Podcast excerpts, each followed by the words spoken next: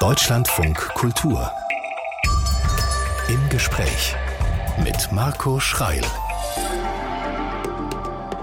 Guten Morgen und willkommen. Wir starten gemeinsam mit einem Mann in die neue Woche, den man vielleicht als einen Tausendsasser beschreiben könnte. Er hat nämlich viele Facetten. Er lehrt, er schreibt, er beobachtet, ist in dieser digitalen Zeit begeistert vom Analogen, er ist Autor und er ist Kulturwissenschaftler an der Technischen Universität in Köln und von dort ist er uns zugeschaltet. Guten Morgen, Frank Berzbach. Guten Morgen.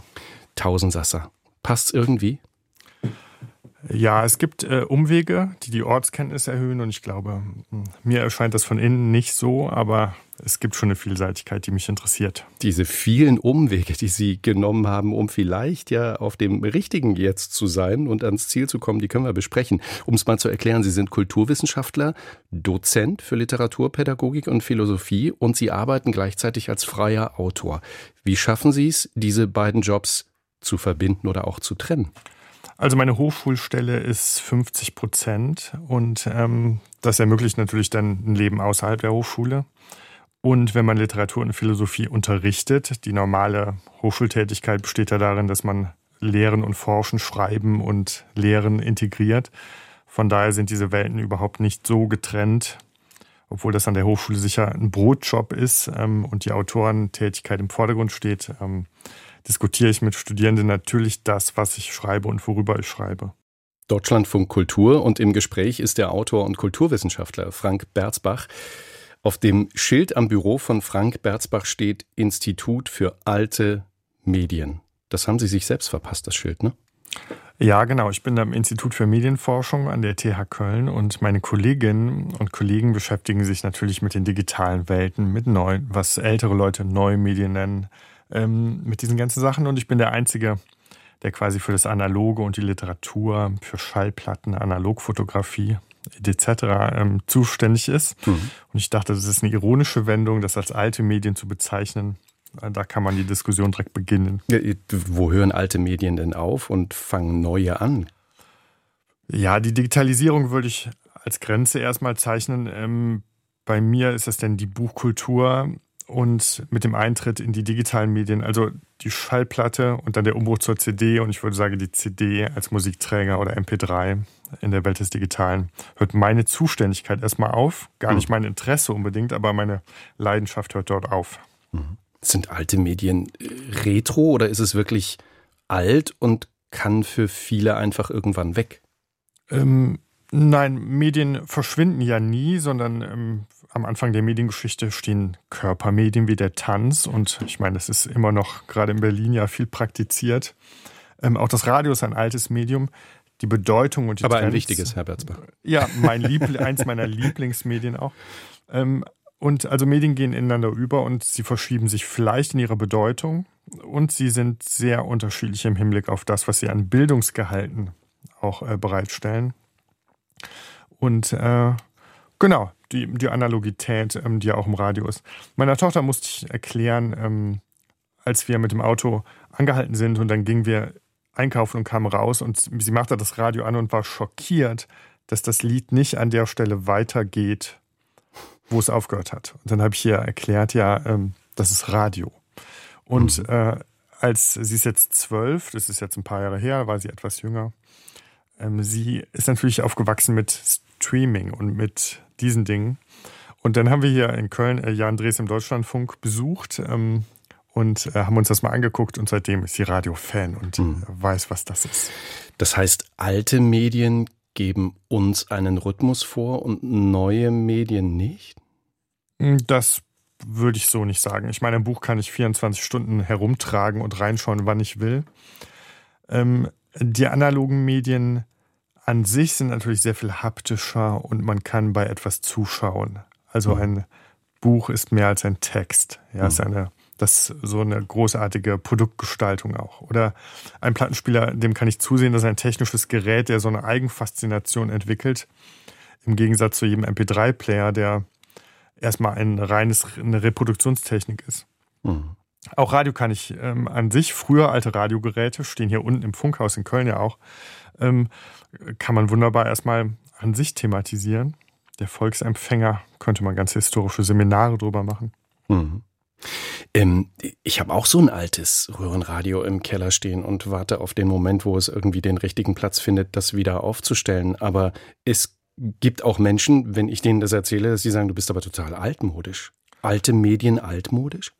Mm, ja, in gewisser Weise schon. Also ich würde sagen, nicht konservativ, aber auf jeden Fall altmodisch. Aber all meine Bücher, all meine Themen sind altmodisch. Also neumodisch oder zeitgeistig wäre etwas, was sehr trendaffin ist und sehr schnell wieder verloren geht. Es gibt aber überdauernde Themen und ähm, die haben mich immer interessiert, egal ob in der Wissenschaft. Ich habe ja in der Arbeitspsychologie angefangen. Da gibt es auch jeden Monat ein Trendthema, aber es gibt auch die Themen, die seit 100 Jahren relativ stabil sind, die man erforscht. Und ähm, ich habe. Welche aus, zum Beispiel? Ja, ich habe in meinem ersten Buch Kreativität aushalten heißt es ja geschrieben über wie arbeiten wir mit anderen zusammen, wie arbeiten wir alleine, mhm. wie ähm, arbeiten wir zu Hause. Also es war natürlich zu, zu Corona-Zeiten dann plötzlich ähm, wieder aktuell. Ähm, wie machen wir Pausen? Wie arbeiten wir, ohne krank zu werden? Ähm, das, ohne dass ich da jetzt sofort die monatlich angesagte Zaubermethode favorisiere, an die ich nicht glaube, sondern ich gehe oft auf sehr alte Quellen, die man erstmal übersieht. Zum Beispiel die benediktinische Tradition stellt eine hervorragende Arbeitslehre bereit. Die ist aus dem siebten Jahrhundert oder hat sich dann ausgearbeitet. Hm. Das ähm, ist was, das kann man sich anschauen und wenn man da reinschaut, ist das ein so differenziertes, tolles Modell und eine Vorstellung von Arbeit, die ist jenseits der Mode. Wie sehr leben Sie diese, ich mache es jetzt mal in Anführungsstrichen, diese alten Medien denn selbst? Also ich gehe davon aus, ja, Sie haben den Plattenspieler. Ich gehe davon aus, Sie haben wahrscheinlich eher einen, einen Papierkalender als so ein Smartphone vor sich, wo Sie Ihre Termine eintragen. Aber wie geht's weiter? Ja, ich, also wir leben hier also ich habe ja zwei Lebensorte, St. Pauli in Hamburg und Köln. Und ähm, wir leben hier tatsächlich umstellt von Schallplatten, Schreibmaschinen, Schreibgeräten und Büchern. Mhm. Musikinstrumenten. Also meine Frau ist ähm, Sängerin nebenbei ähm, und es gibt ein kleines ähm, E-Piano und es gibt Gitarren und so. Und ähm, das ist schon voll gestopft mit analogen Welten. Die Leute unterstellen mir immer, wenn sie meine Bücher lesen, ich wäre so Minimalist und das wäre alles sehr clean und ähm, das liegt an einem Buch, was Formbewusstsein heißt. Äh, aber ich bin Sammler und ähm, ich wähle wohl aus. Also ich habe gar nicht zu viel von den Dingen, aber ähm, also die Jagd nach Schallplatten oder nach Büchern ähm, endet natürlich nicht. Mhm. Ich glaube an Engel, manche fahren Bus.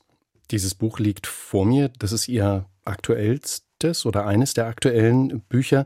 Da beschäftigen Sie, beschäftigen Sie sich mit uns und mit unserem Stil der heutigen Zeit. Und wenn ich das lese, frage ich mich, ob unser Stil von heute überhaupt irgendwas kann.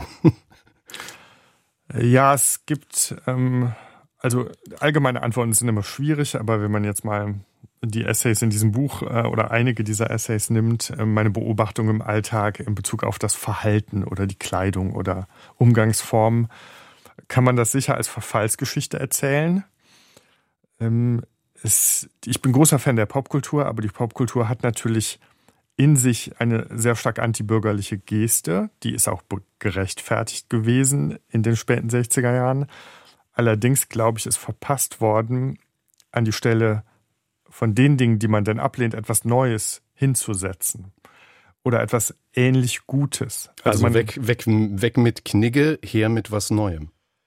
Genau, also ja, bei Knigge, das kennen ja nun tatsächlich sehr wenige. Dieses Buch äh, vom Umgang mit Menschen ist ja ein großer philosophischer Wurf zur Zeiten Kants und es geht da ja nicht um alberne Benimmregeln, wie das heute so businessmäßig erzählt wird, sondern es geht ja wirklich um eine Philosophie des Alltags. Wie gehe ich mit anderen Menschen um, so dass das für alle erfreulich ist? Mhm. Und diese Manierdiskussion gibt es auch heute und die helfen uns im Alltag natürlich alle. Jetzt kann ich sagen, ich lehne das alles ab, weil das spießig wäre. Nur ist die Frage, wie verhalte ich mich dann? Mal, mal ein klares Beispiel. Sie beschreiben eine Situation in einem Frühstücksraum in einem tollen Hotel in Berlin, so wie Sie es beschreiben. Ich habe ein Bild von einem, von einem Hotel, wo viele ähm, ältere Möbel stehen, wo es gemütlich ist, wo man einen guten Blick hat. Und dann beschreiben Sie Ihre Beobachtung, dass verschiedene Menschenkonstellationen aufeinandertreffen, die das alles gar nicht genießen, sondern ähm, dominiert sind von ihren Smartphones, äh, von ihrem Ego, die einfach keinen Anstand haben. Und während Sie das so runterschreiben, habe ich gedacht, saß da überhaupt jemand, der in Ihren Augen Manieren hatte? Ja, hervorragend war der Kellner. ja, also der hat das mit einer Leichtigkeit genommen, ohne es persönlich zu nehmen, dass diese, diese Person diesen wunderbaren Frühstückssaal, ich glaube von 1912 ist der durch ihr Verhalten und durch ihre Kleidung ein bisschen entweihen. Der hat das ganz gelassen genommen und ich war ein bisschen draußen natürlich, weil ich beobachtet habe. Das ist ja ein Text, ähm, der ist zuerst im Playboy erschienen ähm, mit, und der hat ja dann nochmal den Fokus, das schlechte Verhalten von Männern, weil ich finde, Männer nochmal in einer anderen Weise den Formverfall protegieren als Frauen. Bisschen übervereinfacht, aber das ist der Text. Im Playboy muss man dann natürlich, schreibe ich mit der Zielgruppe Männer. Ähm, ich bin da erstmal nur staunend und beschreiben und beobachten. Da ist natürlich die Kritik sofort eingebaut, weil ich wünsche mir das anders und es gibt ja überall auch Inseln und es gibt Beispiele und kulturelle Beispiele, wo es anders läuft. Mhm. Wenn man Deutschland verlässt, äh, schon in der Schweiz nehme ich die Umgangsform anders wahr. Mal abgesehen davon, ich war schockiert, als ich das erste Mal in New York war.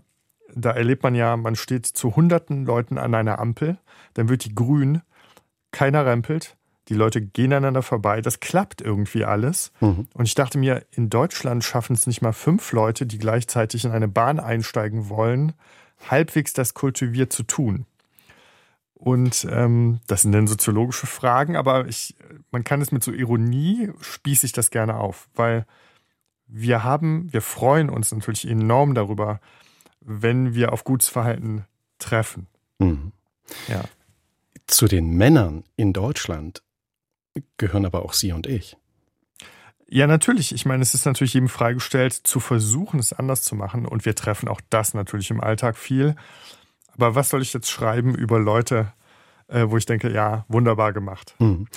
Wir hatten gerade in den Nachrichten, wenn Sie über einen Mann und über Manieren sprechen, Prince Harry und der Umgang mit seiner Familie. Ist das, sind das Manieren oder ist das in Ihren Augen unanständig, was er da gerade macht? Also erstmal nimmt ähm, gesellschaftlich das Interesse an Königshäusern immer in Krisensituationen zu. Weil wir haben The Crown als Serie, wir haben was über Sissy als Serie, wir haben jetzt diese, also eigentlich ist Harry ja die Fortsetzung von The Crown in so einem Privat. Ich ähm, bin da erstaunter Beobachter. Ähm, ich weiß nicht, was der Aussteiger aus dem Königshaus außer diese Skandalisierungs Dinge gerade gesellschaftlich einbringt. Ähm, er wird eine Menge Geld verdienen damit. Ich möchte das nicht lesen. Das geht mir zu weit. Ähm, da habe ich kein Interesse dran, wie man jetzt überhaupt zu Königshäusern steht.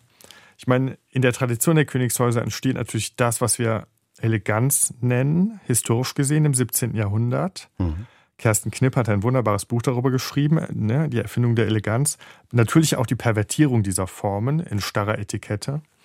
Aber es gibt dort natürlich einen sehr hohen Begriff von Haltung, von Diskretion, von wie verhält man sich intern und extern. Weil viele ja jetzt sagen, das macht man nicht. Er hat keine Manieren. Man redet nicht so über diese ne, Familie. Ne, also würden wir über unsere vielleicht sicher etwas gewöhnlicheren Elternhäuser so ein Buch auf den Markt schmeißen, fände man das taktlos. Mhm. Jetzt sind es natürlich in anderer Weise öffentliche Personen. So, ich glaube, es ist insgesamt Medienunterhaltung. Also, weil es gibt Millionen Menschen, die das verfolgen, wie eine Soap. Ja. Sie haben uns gerade viel erklärt über ähm, alte Medien, über Stil, über Ästhetik, über Manieren, über Kreativität.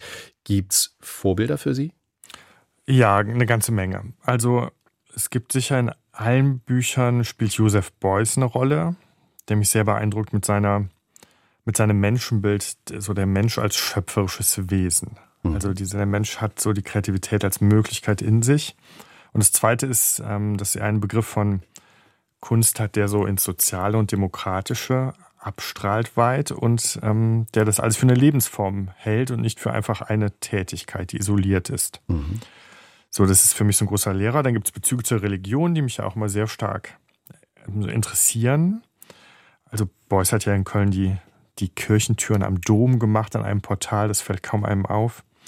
Ähm, und dann gibt es Andy Warhol, den verfolge ich noch gar nicht so lange, aber habe ich ein bisschen entdeckt die letzten Jahre, ähm, der unseren Blick auf die Popkultur ändert und der hm, auch so ein, in so einer sozialen Idee der Factory oder des Umgangs mit Außenseitern ähm, großartige Sachen gemacht hat. Ich stoße dann immer wieder auf ihn, auch gerade als Werbegrafiker ist er mhm. nicht so bekannt, aber er hat großartige Schallplattencover gestaltet, zum mhm. Beispiel. Nicht nur die drei berühmten, sondern davor mit seinen Zeichnungen. Die beiden Männer, die Sie erwähnen, ähm, beide gehören Sie zum 20. Jahrhundert, beide früh gestorben. Ne? Ja, beide mhm. früh gestorben. Und äh, die Frage, haben beide, die, um mal zu einem Buch von Ihnen zu kommen, die Kunst, ein kreatives Leben zu führen, beherrscht in Ihren Augen? Ja, sie haben das, glaube ich, in dieser Weise oder in diesem Ausmaß, glaube ich, sogar erfunden und noch weiter getrieben, weil diese beiden Künstler haben ja ihr Leben zur Kunst gemacht und, und stilisiert. Also das ist, ähm, Beuys hat ja nicht unterschieden zwischen seinem Unterricht, äh, seinem Privatleben und von Installation und Performance, sondern all das, all sein Auftreten war so. Und bei Warhol ähm, haben wir erstmal es mit einer Kunstfigur zu tun, glaube ich, wo man nicht so leicht hintersehen kann.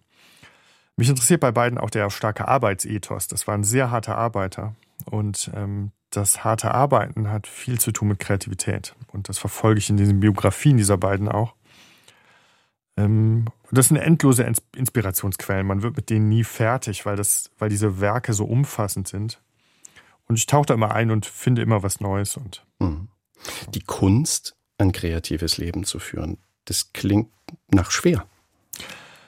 Ja, es, es betont ein bisschen, es gibt ja äh, Dienstleistungsbereiche oder Branchen, wo das Kreative einfach so eine Art ähm, Job ist.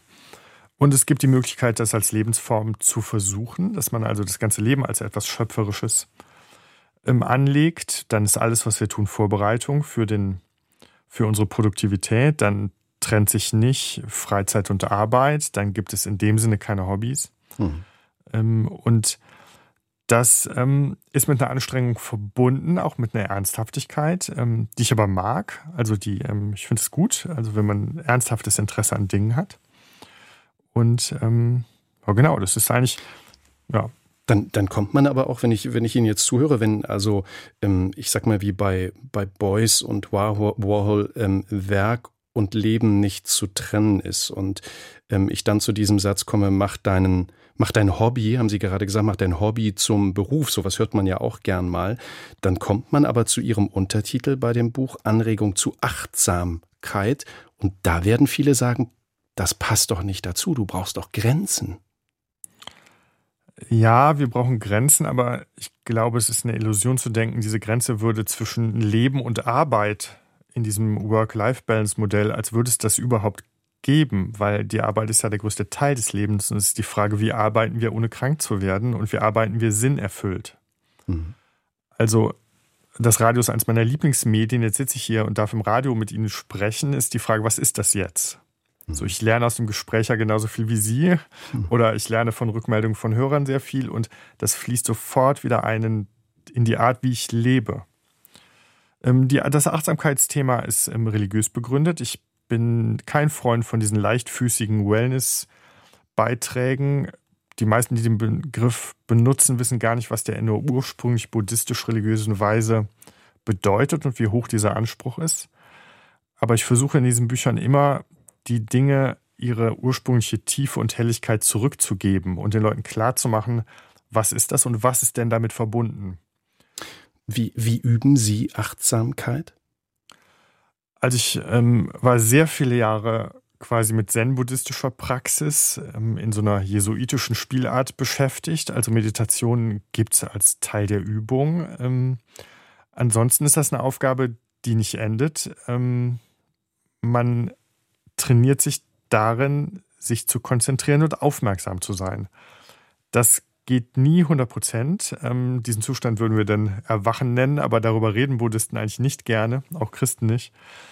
Man kann sich bremsen und man kann innehalten. Das ist das, was man tun kann. Man kann ein bisschen sich steuern im Umgang mit Industriezucker und Koffein. Man kann ein bisschen versuchen, die Dinge nacheinander zu tun, statt alle auf einmal. Und was zählt am Ende? Die Produktivität. Und wenn ich die Dinge ruhig nacheinander tue, schaffe ich sehr, sehr viel mehr als dieses zerstreute, rappelige Gleichzeitigkeit. Mhm. Der Aktivismus der Menschen, dass sie gern, so hat nichts zu tun mit dem, was rauskommt. Und man kann früh aufstehen, anfangen zu arbeiten, ruhig zu arbeiten, sortiert zu arbeiten, es zumindest versuchen. Ja, das Christliche kennt die Kirchenglocken, kennt den Rhythmus des Gebetes, wir kennen die, die Zeitordnung der Klöster und wir sehen in der Kultur- und Wissenschaftsgeschichte, dass aus dieser Lebensform Kloster eine ungeheure Kreativität hervorgeht. Plus, die Menschen in Klöstern werden sehr alt. Also gehen Sie regelmäßig ins Kloster? Ja, es gab Kloster-Retreats, die letzten Jahre weniger. Es hat auch mit Corona zu tun, aber ab und zu mache ich das. Aber ich bin nicht mehr so sehr oft da wie früher. Also früher habe ich das so zweimal im Jahr schon gemacht, regelmäßig. Ist ein bisschen seltener geworden. Aber es ist mehr integriert in den Alltag. Und wichtiger als die Auszeit in einem Kloster oder einem Retreat ist quasi der Alltag. Ja? Und der ist jeden Tag. Und da kann ich was ändern oder was tun. Herr Berzbach, das Kloster ähm, Sie schreiben für jesuitische Magazine und Sie schreiben, das haben Sie vorhin schon gesagt, für den Playboy. Das ist für mich fast mehr als ein Spagat. Wie kriegen Sie den hin? Das ist nur ein Spagat, wenn man die Geschichte des Playboy nicht so richtig kennt. Ähm, Mitte der 50er Jahre, Hefner war sehr interessiert an ethischen Diskussionen. Damals haben noch äh, auch Theologen im Playboy ab und zu geschrieben. Hefner selber war ständig an Universitäten und er diskutierte die Sexualmoral. Ich finde das gar kein Widerspruch. Ähm, das Christentum ist eine Religion der Liebe und dieser Liebesbegriff, der ist ja nicht rein platonisch geistig, sondern der lässt sich auch ausdehnen. Und ich glaube, dass Themen wie die Schönheit und auch die Attraktivität, aber auch die Lust, ähm, die sind ja Teil dieser Lebenskunst, aber auch Teil dieser, dieses Glaubens der Liebe, den wir versuchen zu führen diese Trennung in das ist amoralisch und das ist das Gute und so, die, die mache ich nicht mit und das versuche ich auch gerne in Texten mal zu hinterfragen. Wir haben Epikur als einzigen Philosophen, der, die, der den Genuss als Teil der Lebenslust quasi etabliert hat. Hm. Der wurde aber im frühen Mittelalter durch eine sehr eigenartige christliche Moral sehr gedeckelt. Ähm, aber ich versuche es ein bisschen zurückzubringen, wieder zu integrieren und mich interessieren dann ist die Frage, welche Texte erscheinen in diesen Medien. Sind Sie eher Optimist oder Pessimist, Herr Petzbach? Optimist. Hm. Woran merken Sie das? Ähm, ich habe Hoffnung. Ähm, und das ist ja jetzt die christliche Kardinaltugend und da versuche ich hm. mich äh, nicht naiv, aber dran zu halten. Und bei Pessimismus oder Zynismus oder so frage ich mich, naja, man kann natürlich sagen, alles hat zwei Seiten und beide sind schwarz. Nur, wo will ich damit hin? Also, das also dass, Sie, dass Sie Optimist sagen, habe ich zu 90 Prozent erwartet, weil 1971 im Oberbergischen geboren, 50 Kilometer von Köln entfernt und man unterstellt den Menschen in dieser Region ja so einen Grundoptimismus, eine Leichtigkeit im Leben. Ähm, haben Sie das genauso erlebt in Ihrer Kindheit? Ja, also man unterstellt das den Rheinländern, aber ob man das speziell den Oberbergern unterstellt, okay. da gibt es auch ganz andere Klischees. Ähm, ich würde es nicht regionalmentalitätsgeschichtlich erklären. Ähm, ich weiß nicht, wie das kommt. Also hm. es ist auch ein bisschen Arbeit. Also ich kann sehr niedergeschlagen sein, aber es ist die Auseinandersetzung mit Religion und religiöser Praktik ähm, bringt einem, glaube ich, bei, dass es produktiver, sinnvoller oder angebrachter ist, zu hoffen. Mhm. Würde ich das verlieren, und das ist interessant, weil im Buddhismus zum Beispiel wird Hoffnung abgelehnt, als etwas, was enorm unglücklich machen kann. Ähm, das ist aber im Christentum ja anders. Ja, man muss davon ausgehen, dass die Dinge doch, egal wie klein, einen Sinn haben, weil warum sollte ich sonst schreiben auch, ja, oder? Wer, wer hat Ihnen das erste Mal vom Sinn des Lebens erzählt? Religionslehrer da hatte ich immer ein sehr großes Glück. Das war immer eins meiner Lieblingsfächer, weil ich einfach dort auf Menschen stieß, die A, Fragen, also Fragen beantworteten, auf die man nicht mit Ja oder Nein nur antworten kann. Und ähm, sie brachten so eine Nähe zum Alltag rein und natürlich tolle Geschichten. Also diese alten biblischen Geschichten sind ja für die Literatur tragend bis heute. Hm. Welche, welche Rolle haben, hat Ihre Familie, hat Ihr Elternhaus? Ähm, meine Eltern, ich komme nicht, ich bin kein Bildungsbürgerkind. Ich habe ja auch über den zweiten Bildungsweg denn das Abitur nachgeholt, bin Realschüler und ähm, meine Eltern äh, sind sehr liberal, sind sehr äh, fleißig. Ich habe gelernt zu arbeiten und tolerant zu sein von ihnen. Und ähm, ich hatte so eine Bilderbuchkindheit auf dem Land. Also diese, sage ich mal, soziologisch untere Mittelschicht ist ja auch eines der besten Orte, die man haben kann. Ja, wir haben ja weit unten und weit oben eher Vernachlässigung und brachiale Kulturen. Und ähm, in der Mitte haben wir aber oft noch sowas, wenn es gut geht und wenn es liebevoll ist. Ähm, also ich war da aufgehoben, habe im Wald gespielt, habe Sport gemacht, musste früh anfangen zu arbeiten, was im Nachhinein natürlich irgendwie gut tut, weil man kann dann arbeiten. Also da war ein Muss gerade. Sie mussten anfangen zu arbeiten. Hm, ja, also es, also für die Generation meiner Eltern oder für meine Eltern ähm, ist erstmal generiert sich jeder Sinn und jede Pflicht dadurch, dass man arbeitet mhm. und klarkommt und sich selber trägt und sich nicht so viel beklagt. Weil nach, nach, der Realschule, wenn ich Sie unterbreche, haben Sie technischer Zeichner gelernt und da habe ich mich gefragt, mussten Sie das oder wollten Sie das, wenn man ähm, es von dem Punkt betrachtet, was Sie heute tun? Nein, das wollte ich. Mhm. Also mein Vater ähm, ist Maschinenbautechniker und war mein Vorbild in der Zeit und ich wollte Ingenieur werden und da war das der klare Weg. Ich habe auch noch technisches Fachabitur denn gemacht. Erst durch den Zivildienst und durch die Arbeit in der Psychiatrie hat sich das ein bisschen umorientiert. Ähm, aber nee, ich wollte das. Ich musste nie irgendwas. Also. Mhm. Und welchen Weg sind Sie dann gegangen, um dort anzukommen, wo Sie heute sind? Ist es dann dieser, wir haben ganz zu Beginn des Gesprächs drüber gesprochen, ist es der zweite Weg oder war es schon der dritte, der vierte? Hm, ja, also ich wollte irgendwann weg von der Technik. Da haben dann ganz pathetisch Max Frisch, Homo Faber, so, sowas hat da tatsächlich Einfluss gehabt. Ähm, und dann bin ich so in den Sozialwissenschaften, Bildungsforschung, in diese Bereiche gelandet, um dort natürlich auch zu merken, ich gehöre erstmal gar nicht dazu. Ich komme nicht aus diesem bildungsbürgerlichen, so. Ich kann mich noch erinnern, die erste Ausgabe ähm, der Frankfurter Allgemein, die ich gekauft hatte, ich, hab, ich konnte kein Wort verstehen. Hm. Ich wusste nicht, was da, und dann war mir klar, oh Gott, es gibt Leute, die lesen das jeden Tag. Und ähm, ich bin bis heute großer Fan auch der Zeitung und für mich ist das so eine Quelle von Lernen und Bildung. Ähm, ich hatte immer so das Gefühl, ich muss was nachholen. Und das hat aber dann dazu geführt, ich konnte das freiwillig lesen. Mich hat keiner gezwungen. Von mir hat keiner erwartet, dass ich Goethe lese. Ich durfte das selber. Mhm. Oder Thomas Mann oder andere. Kam, kam die dann nach der Frankfurter Allgemeinen? Das kam ein bisschen gleichzeitig. Meine, meine Lesekarriere begann so mit Michael Ende und dann so Heinrich Mann habe ich viel gelesen, Max Frisch, das ist so ganz am Anfang. Und dann gibt sich so das eine das andere. Ja, in den Zeitungen findet sich dann was über Schriftsteller und dann findet man das interessant und am Anfang war es ja trivial. Ich bin immer gerne Rennrad gefahren in der Zeit und da habe ich die Tour de France in der Zeitung verfolgt. Ja, und ähm, aber es war auch die Sprache. Also ich mhm. bin ja doch großer Fan, sowohl im werbefreien Radio als auch in den anspruchsvollen Zeitungen, ähm, dass Leute Deutsch können und dass der Wortschatz der Leute, die ich lese, größer ist als meiner. Mhm. Weil nur so kann ich meinen quasi ausbauen. Haben Sie das selbst rausgefunden oder hat Ihnen da jemand bei geholfen? Weil ich kann mich auch an eine Chefin erinnern, die mir irgendwann, wenn sie die Frankfurter Allgemeine Zeitung ähm, nennen, die FAZ hingelegt hat, aber eben auch die Zeit und die Zürcher. Und gesagt hat, find's raus? Also man bekommt ja so mit, was quasi die gebildeten Stände lesen und da probiert man sich so durch und ähm, ab dem Studium war der natürlich mein späterer Doktorvater, den ich schon im ersten Semester begegnete, äh, der mich motivierte und ich habe äh, lange die Frankfurter Rundschau zum Beispiel gelesen oder dann auch ein paar Jahre die Süddeutsche Zeitung.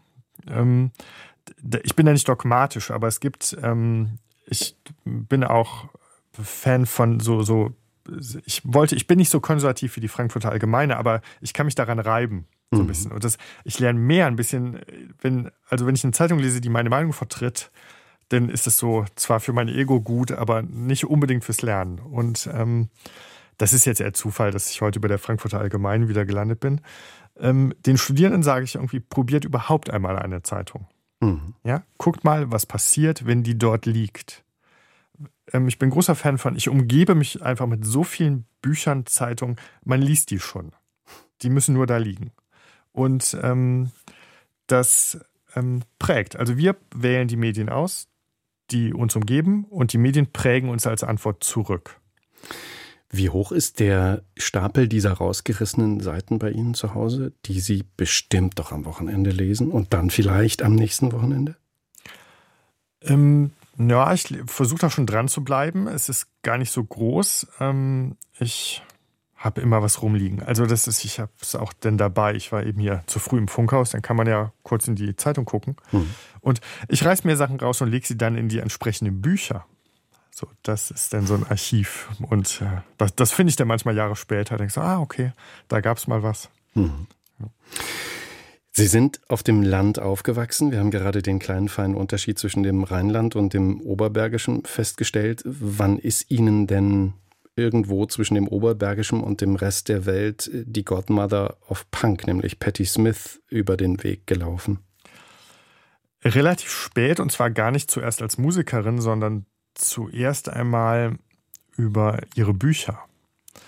Ähm, sie hat ja ein Buch geschrieben über ihre Zeit mit Robert Mapplethorpe, dem Fotografen, mit dem sie so ein Jahr zusammen war und hat ein großartiges Buch darüber geschrieben. Und ich lese sehr viele Bücher über Musik. Mhm. Und ähm, da ist mir begegnet. Und da war mir sofort klar, dass es eine große Autorin ist, aber auch, dass es so eine Lebenskünstlerin ist, die auch mit großer Nähe zur Fotografie, äh, zum Reisen, zu. Sie geht gerne in Cafés, das mag ich auch sehr gerne. Sie ähm, liest gerne Autoren, die ich sehr mag, also vor allem die Franzosen. Und ähm, das äh, wurde dann sowas, sie ist ja so Mitte 70, so eine mütterliche, wie so eine mediale, wie so eine Mentorin. Also ich gucke mir das ungeheuer gerne an und lese das gerne, was sie bewegt. Und ähm, genau, und die Texte hm, sind mit Bezug zur Religion relativ oft, was mich dann auch interessiert, weil die Popkultur wird oft als so atheistisch gelesen, das ist sie aber gar nicht. Mhm. Aber ich bin da oft auf der Spur und Suche. Dann haben wir Patti Smith, Privilege Set Me Free im Deutschlandfunk Kultur und dann können wir gleich noch ein bisschen über die Musik sprechen. Ja.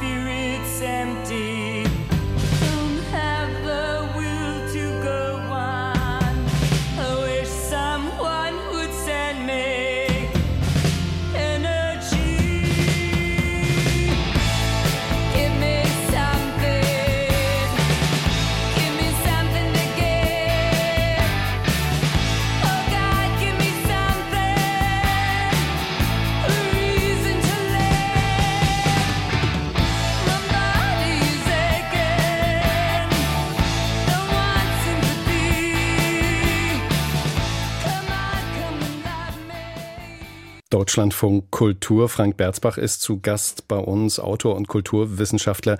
Über das Schreiben von Patti Smith haben Sie gerade schon gesprochen, über das Singen, über Ihre, Ihre eigentliche Tätigkeit. Was, was löst so ein Patti Smith-Song bei Ihnen denn aus? Ich weiß gar nicht, ob das in dem Sinne Singen ist, sondern es ist so ein bisschen ähnlich wie bei Bob Dylan, dass das so eine Art musikalisch vorgetragene Dichtung ist. Mhm. Also man hat das auch, wenn man sich da ein bisschen reingräbt. Ähm, sie hat angefangen als Lyrikerin und dann stand ein Gitarrist mit auf der Bühne, der das so ein bisschen umspielt hat und so. Musikalisch ist das ja gar nicht sonderlich interessant. Also, meine, also, also ja. passt sie auch nicht in eine Schublade. Nein, sie passt, ähm, ja, sie, sie bewegt sich in einer Tradition von Leuten zwischen Literatur und Musik, die dann in der Popkultur, wie gesagt, in der Folge von Bob Dylan ist ja eins ihrer Vorbilder, ähm, so arbeiten. Hm. Frank Berzbach ähm, im Deutschlandfunk Kultur, wenn man, ähm, man kann sie googeln, dann kommt ein Bild, das können wir im Radio jetzt mal aufmachen. Sie haben blonde Haare und man sieht Tattoos. Ähm, als ich mit 16 mit einem Ohrring nach Hause kam, hat meine Großmutter das nicht verstanden und gefragt, ich erinnere mich daran, bist du jetzt ein Halbstarker? Ja?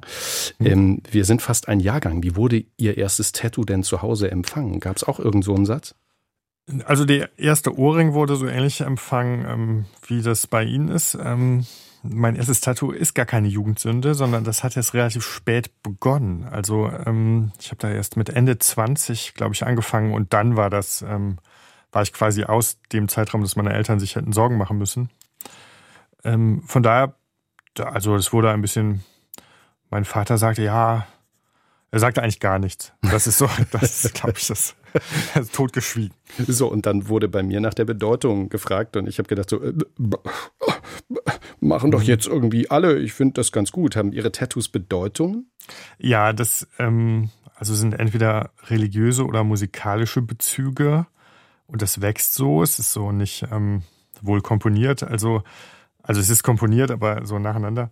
Äh, ja, die haben alle eine Bedeutung. Das ist wirklich keine, keine Dekoration, das sind Bekenntnisse zur Religion, zu romantischen Themen, zu Personen viel. Also es gibt viel, es gibt die Handschrift von anderen Personen auf meinem Körper und das ist dann pure Romantik. Mhm. Und ähm, genau, was das halte ich für undenkbar, eine Tätowierung, die keine Bedeutung hätte auf meinem Körper. Das fände ich seltsam. Mhm. Körperverletzung. ja, Beliebigkeit vielleicht. ähm, wenn, wenn ich mich mit Ihnen beschäftige, stelle ich auch fest, Sie haben das vorhin schon gesagt, Sie leben in Köln und St. Pauli. Mhm. Wie kommt das zustande? Flüchten Sie, um zu arbeiten? Brauchen Sie Ruhe? Brauchen Sie Abwechslung? Ist das, ist das Luxus? Ähm, also es ist entstanden durch eine Fernbeziehung und dann bin ich ungeheuer verwurzelt auf St. Pauli mit Menschen und Orten. Das ist eigentlich ein bisschen gegen meine Absicht so gekommen. Und nach dem Ende dieser Beziehung ist das denn geblieben oder hat sich sogar noch ausgedehnt. Ähm, ich habe da so ein Schreibzimmer. Ich hatte jetzt drei Jahre ein Zimmer in einem Café. Das ist ein bisschen abenteuerlich, aber da wohne ich dann jede zweite Woche so ein paar Tage. In Café? Genau. Und das, also es ist ein einzelnes Zimmer, aber das ist so abgegrenzt davon. Und ähm, es gibt, St. Pauli gibt so diesen Spruch, St. Pauli gehört nicht zu Deutschland weil das wirklich eine ganz eigene Sonderkultur ist und ähm, es gibt dort eine Welt mit anderen Werten, anderen Möglichkeiten. Ich ziehe mich da zurück zum Schreiben. Ich habe da aber auch ganz normal Freunde. Es ist nicht so spektakulär. Es ist auch keine Flucht, ähm, auf keinen Fall. Ähm, ich mag zwei Orte sehr gerne, Köln und ähm, dann dieser Teil von Hamburg. Mhm. Und da kann ich jetzt schlecht sagen, ich lasse einen sein, weil das ähm, ist unmöglich. Und entstehen Ihre Bücher eben wie zum Beispiel auch, ich glaube an Engel, manche fahren Bus ähm, handschriftlich oder steht da tatsächlich auch ein Computer? Also ich beginne vieles, also alles erstmal analog mit Handschrift, mit verschiedenen Schreibgeräten, mit Mindmaps. Ich baue das sehr visuell erstmal auf und ähm, das Schreiben, ich habe auch Schreibmaschinen, aber das Schreiben, die Texterstellung habe ich einen ganz normalen Laptop. Ähm, das ist auch nützlich und wichtig. Ähm, da bin ich auch gar kein Feind von. Ähm, aber das ist die Textherstellung. Die Ideenentwicklung ist analog und meine Exzerpte sind analog. Also ich arbeite mit Büchern, schreibe Sachen raus, habe Kleiden für meine Buchprojekte. Dann hänge ich mir das an die Wand, diese Dinge. Das sind dann große DIN A3 und größere Mindmaps. Ähm, und dann setze ich mich davor mit meinen Materialien und dann schreibe ich mhm. auf dem Computer. Mhm. Wann ist ein Tag ein guter Tag für Sie, Herr Berzbach?